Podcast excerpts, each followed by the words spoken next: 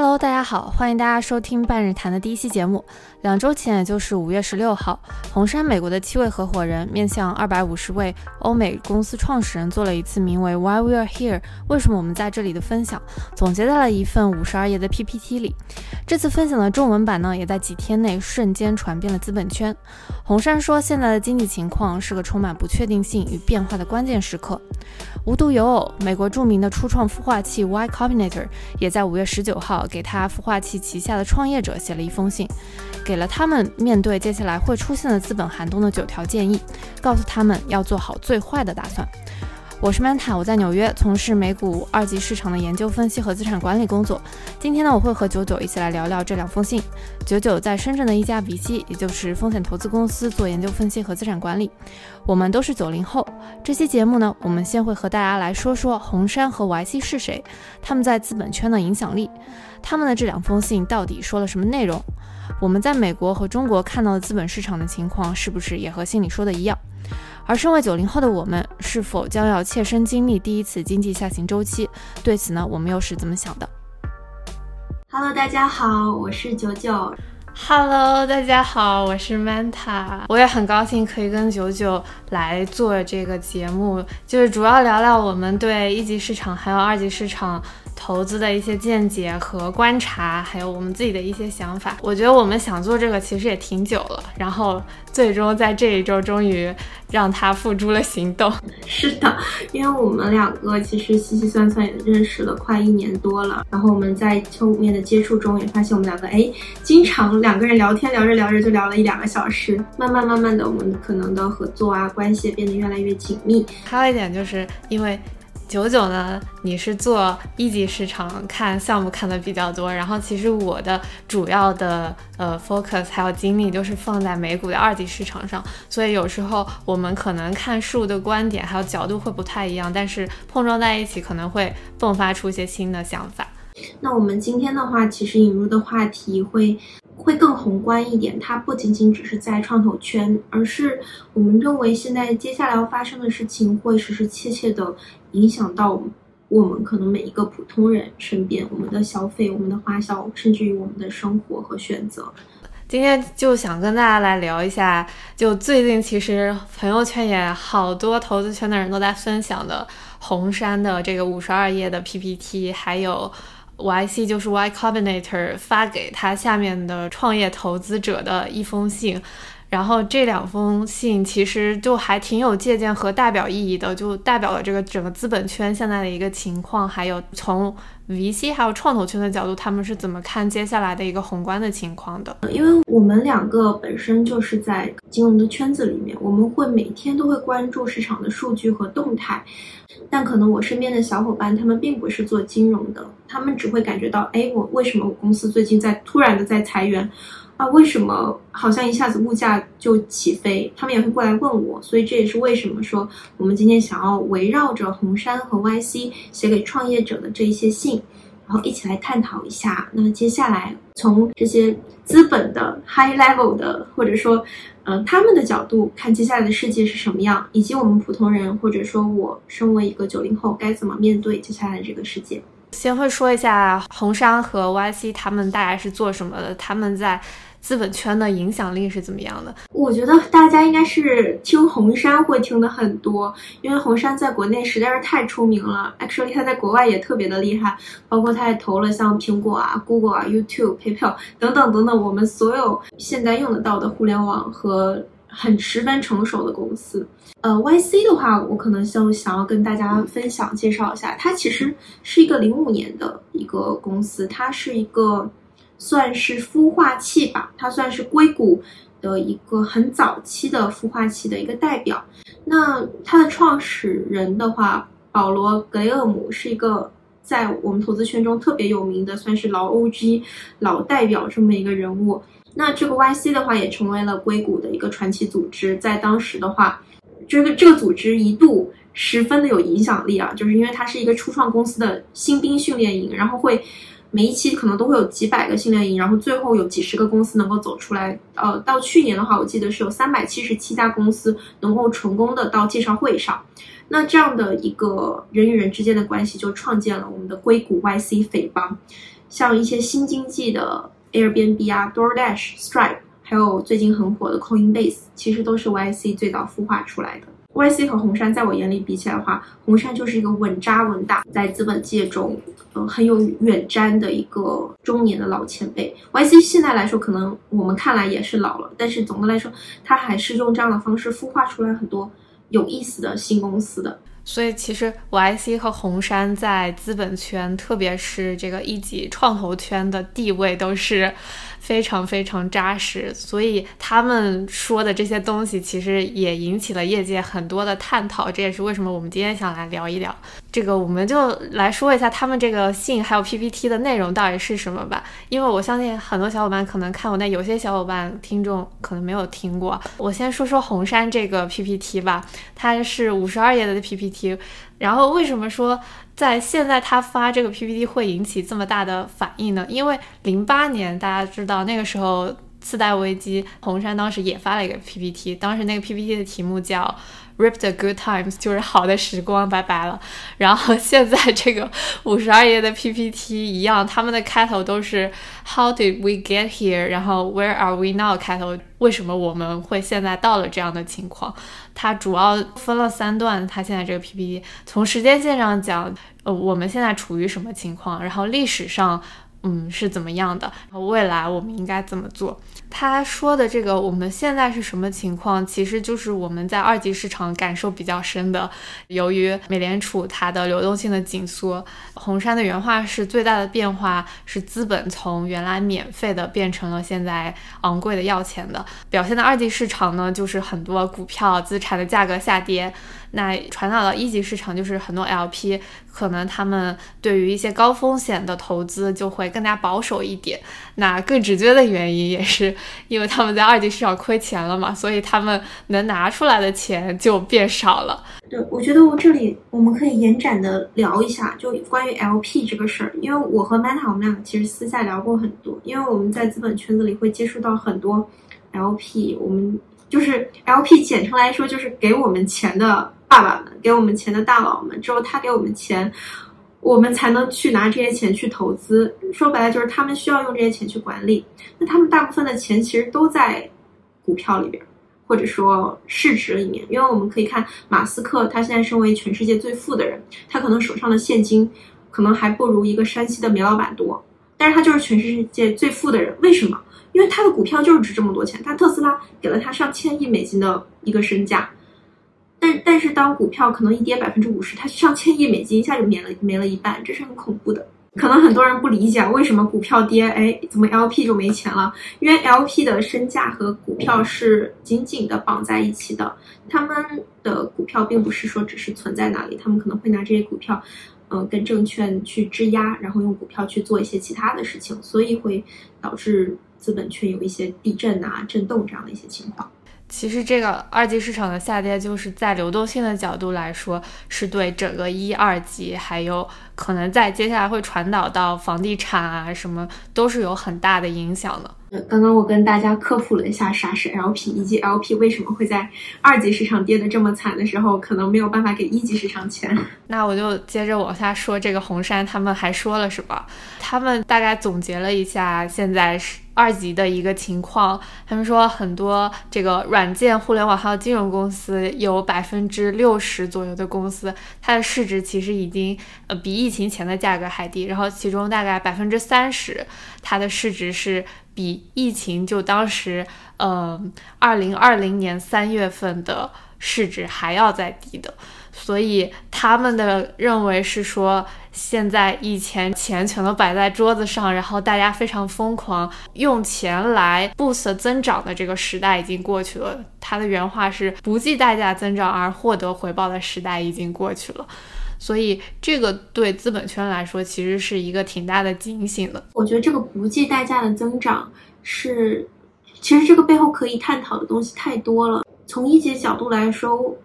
我觉得我们都体验过一级的疯狂。我不知道听我们的观众有没有什么感觉？就我一直跟大家，就跟身边朋友就是说，去年的某点心局，它在融资的时候，可能一下子一出来就出了十亿估值这样的一个情况。但核心来说，它还是一个公司。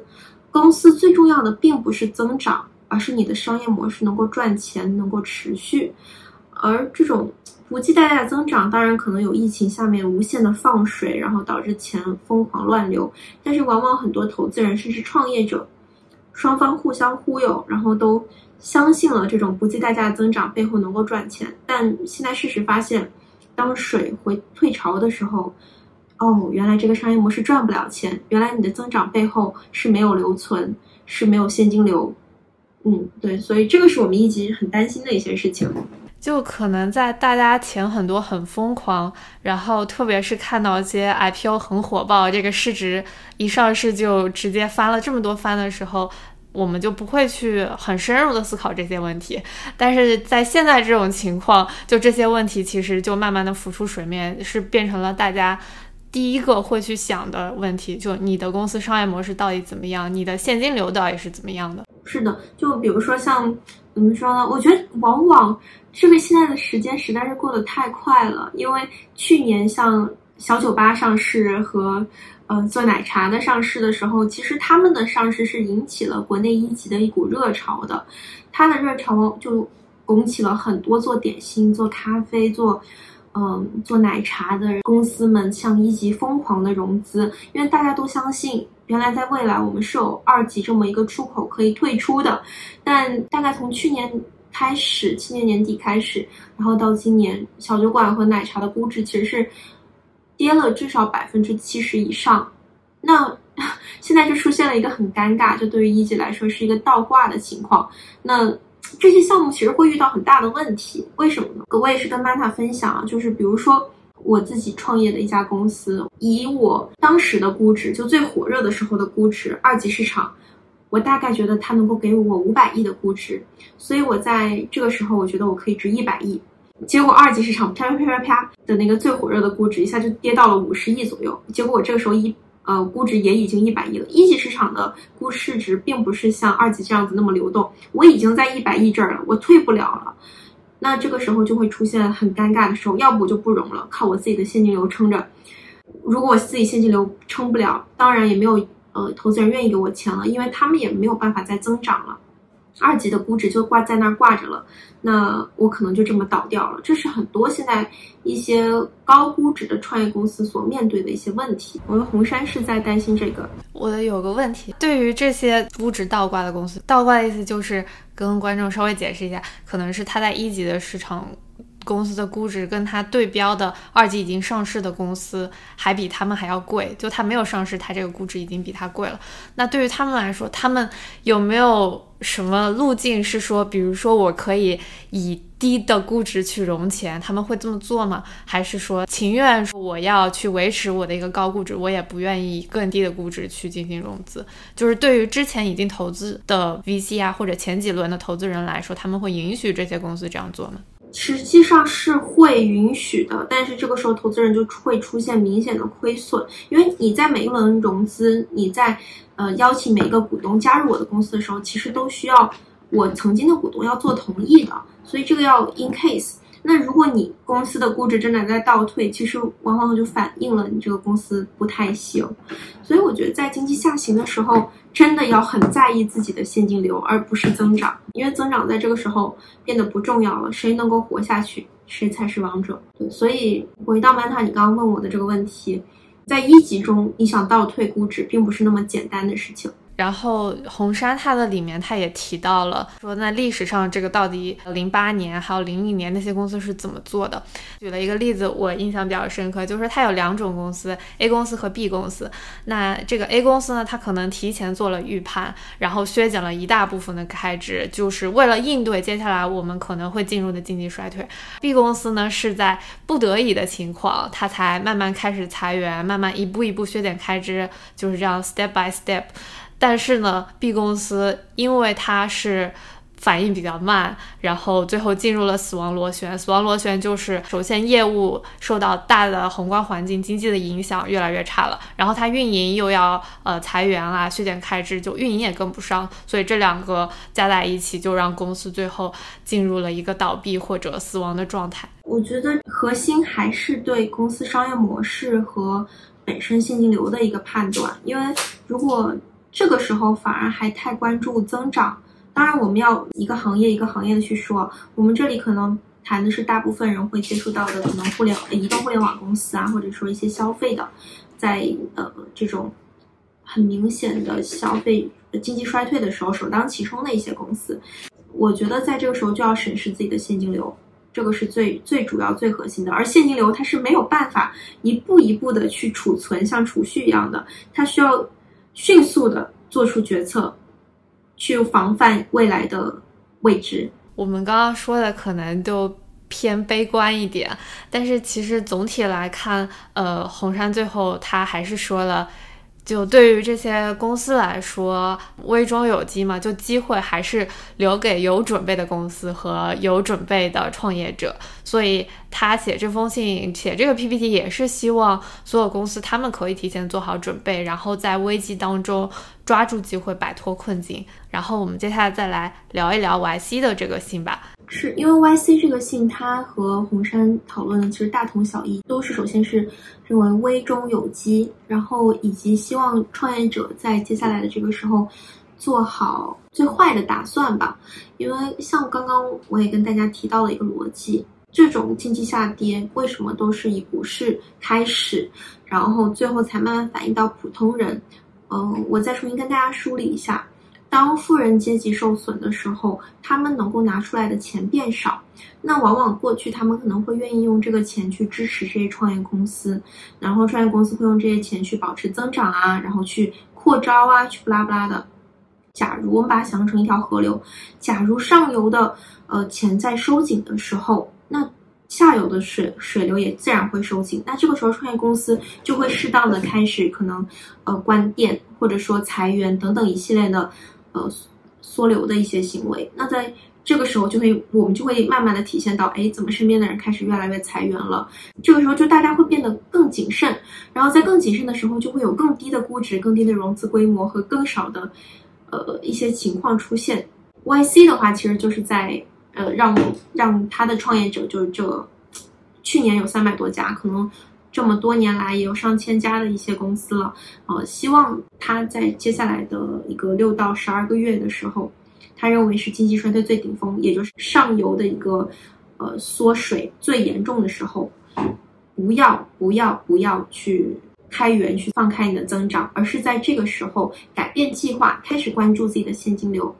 因为在这个时候可我们可能会觉得危中有机啊，在这个时候啊要抄底抄底抄底，但真的不是。反而我们对于普通人来说，不可以在这个时候烧钱，因为我最近也听了很多我们投资公司的年会，我们跟他们说的最多的一句话也是希望在这个时候停止烧钱，因为真的不知道你下一轮在什么时候你才能融到钱，尤其是对于成长型公司来说，我我不知道听众有多少人是创业者，那如果是跟我年龄差不多，可能也是打工人啊，或者说什么的，我们可能往往会忽视一个公司一个月的现金流，往往。给工资可能就要小的公司可能只有几十万，那走到 A 轮、B 轮，他们可能已经有一百人，那他们一个月的光人员就要一两百万，然后再有各种各样的现金流支出，一个月就要三四百万的支出的时候，是很难支撑的。尤其到了 B 轮、C 轮，因为我们主要是投早期，所以我们会很害怕，你在这个时候不开源节流的话，公司就倒闭了。YC 同理，那他让我很印象深刻的就是。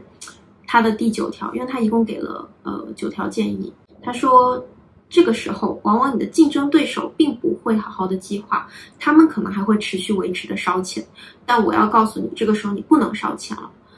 OK，我觉得这个是他给的创业者最直接、最有办法的一个方法。就在这个时候，且大家都能预判到经济下行的时候，只要你停住了，只要你活下去了，反正冲到悬崖的人不是你，可能。这个桥才会慢慢搭起来，你一定要等到桥搭起来了，你再走，而不是傻不愣登的以为自己能够跳过去。我觉得这个是很有印象深刻的。我和 Manta 我们两个因为都做投资，只是可能关注的投资领域不太一样。在我们的投资框架中，其实除了选对赛道之外，最核心的就是竞争。因为往往一个赛道很大，然后里面有很多很多的公司。因为我和 Manta 之前我们两个还聊了像合成生物啊这种。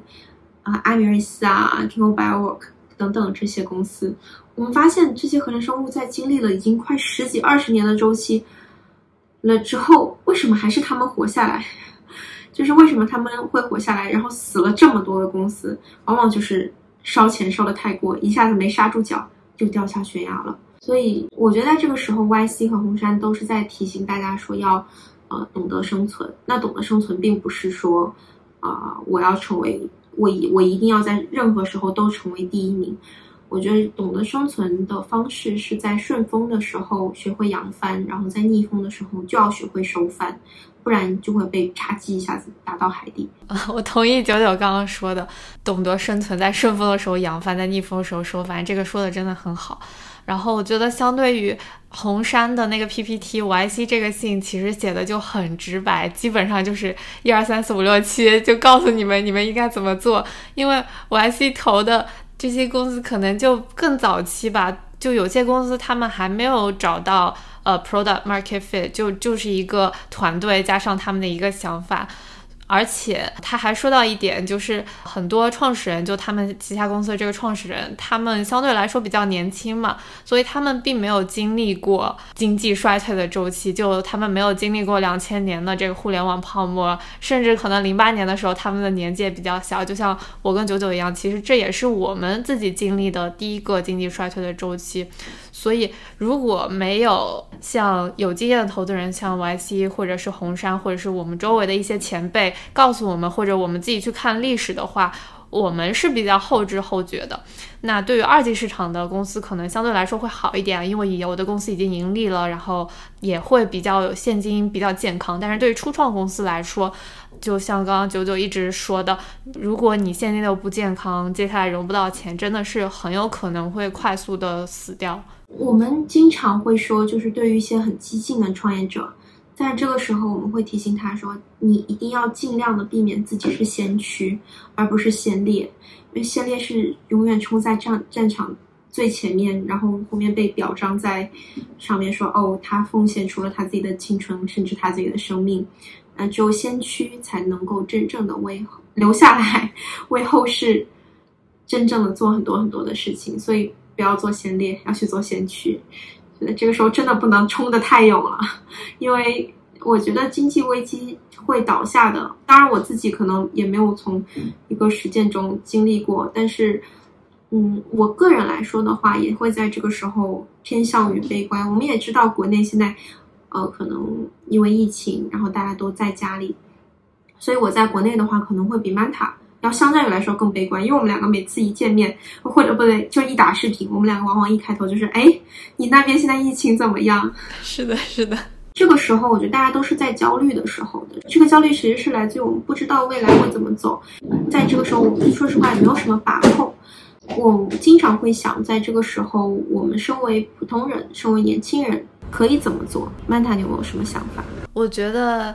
虽然我每次就是在焦虑当中，然后我又自己慢慢慢慢把自己 talk out of it，就又自己给自己重建信心。我觉得是在这个几个月，我自己一直在做的一件事情。嗯，首先我们要承认的一点，虽然可能我们已经处于一个衰退之中，特别是当这些大的投资机构或者是一些二级市场的这些银行，他们经常会说。我们已经进入资本寒冬啊，就感觉这已经是一个市场共识了。但是呢，经济就是有周期的嘛。之前在一个比较好的情况，然后现在慢慢进入衰退，那接下来它又会是一个有起有伏的阶段。所以在这个服的阶段，对于我们来说，我更多的就是去看一些自己感兴趣的公司，更多的是投资自己，做一些学习和研究。这样子在起的阶段，我们才会就更加有准备的去面临这些情况。九九，你觉得呢？我对于我自己来说，我们可能投资整个都是偏向多头的投资，就是我们是因为整个市场它在变好，我们只不过是乘着市场变好的这一波浪而顺势而上的这种投资理念。那在这个时候，我们会认为市场可能偏下的时候，我们会停止。其实我和 Manta 我们两个也会经常交流，就是刚刚 Manta 说的也说到了，在这个时候我们会停下来交易的手段，而开始研究。那我觉得对于身边的人来说，反而这个时候是很好的，能够让脑子放空下来的时候。因为说实话，我个人有个观点啊，经济下行打击最大的，除了当然除了背贷款啊、背房贷啊这些人，对于对于年轻人来说，假设我们身上并没有房贷，我们不管怎么样都可以通过很多种方式，真的继续生生活生存下去。在这个时候是很好的，能够反思自己想要做的事情，想要生活的生活是什么样子的。就像我和 Manta，我们在这个时候决定开启播客，然后将我们日常研究的东西分享给大家一样，以及也是今天播客，呃，能够将我们的思考，就说为什么就是 YC 和红杉他们写这封信分享给大家一样。我们能够愿意去做更多的事情，就是开始学会做自己，为自己做投资吧。我可以再分享一点，像九九你们做一级的，可能就是只能做多，但是二级和一级还有一个不同的地方，就其实我们不用很有偏见，说我们一定要呃看好一个公司要买或者怎么样，就是可以 long 也可以 short，维持一个更加中立的态度来看待这个宏观还有不同公司的发展情况。所以在这个过程当中，保持一个 critical thinking 其实也很重要。二级市场呢，我还做了很多的，就是每天就和自己的偏见打架，每天就是不断的 question 自己，自我怀疑，自我审视。我觉得这个过程也挺痛苦的，但是痛苦之后又是一种新的成长。长期来说，我觉得我们的观众也不用太太太悲观，就是真正的好公司，像九九刚刚也说到。当竞品都死掉的时候，真正的好公司，像那个零零年的 Amazon 啊、PayPal 啊，他们也是冲破熊牛活了下来，成为现在的巨头。所以长期来看，现在虽然我们在一个经济的 downturn 衰退期，但也有可能是一个投资的黄金期，或者是一个黄金坑。当然了，也有很多不好的公司会慢慢的死掉。说回到我们两个节目的这个主题，叫做半日谈嘛。我现在是周日的晚上，然后你那边是周日的白天。就像中国和美国的经济一样，其实我觉得我们也是处在一个不同的周期中的。我想问问，在曼塔，你现在那边的感知如何？就是对于，嗯，可能你常去纽约，现在一切都恢复正常吗？就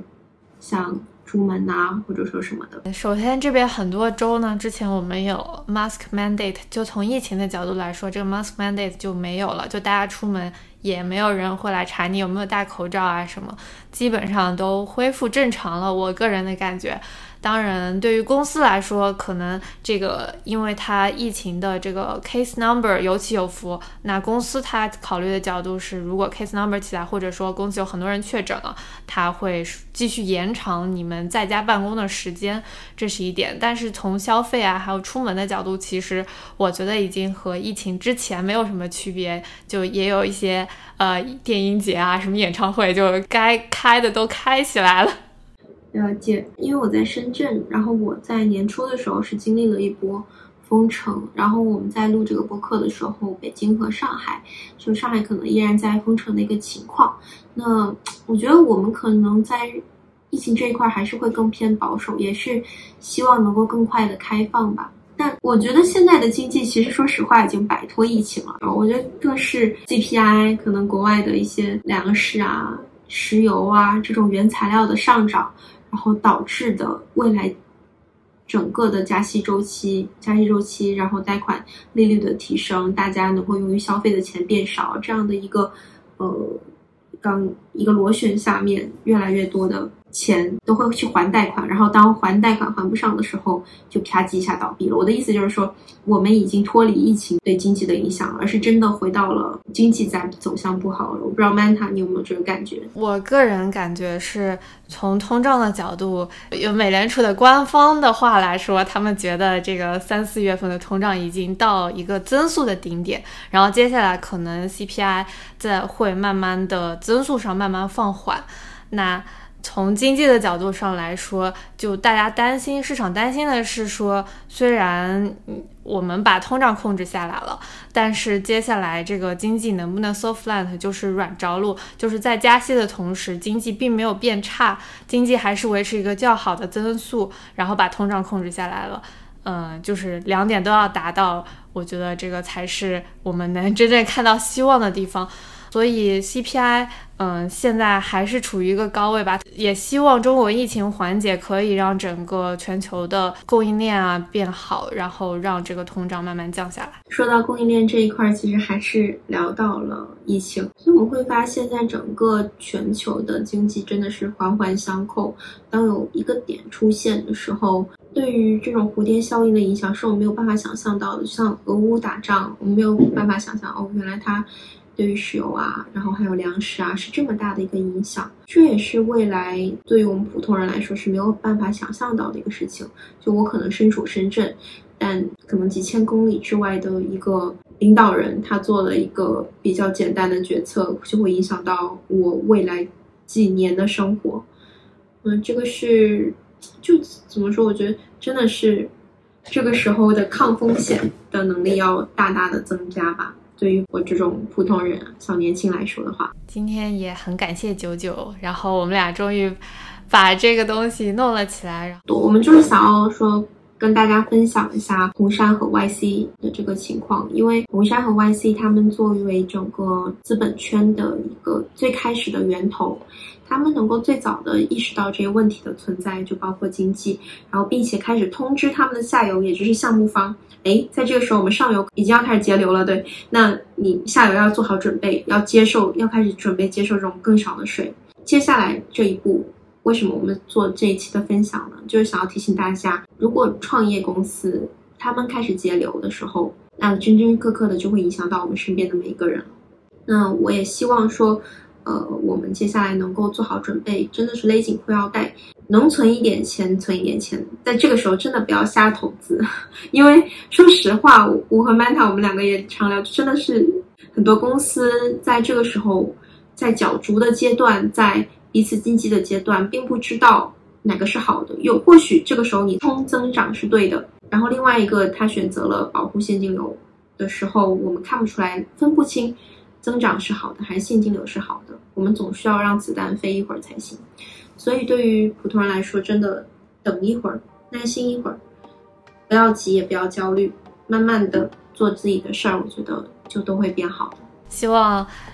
我们今天这期节目也可以给听众还有观众带来一些价值。然后，接下来我们也会推出更多的我们这种交流和思考，然后可能会请到一些。我们认识的小伙伴一起来聊天，希望大家敬请期待。嗯，好的，拜拜，拜拜。你可以在小宇宙上收听到这期播客的加长完整版，也可以在 YouTube 上关注 Money Manta 的投资频道，看到这期节目的视频版本。有什么想看、想听的内容，也欢迎给我们留言，提出你的想法和建议。喜欢这期节目的小伙伴，也请给我们点个赞，感谢大家的支持，期待在下次节目中和大家的交流。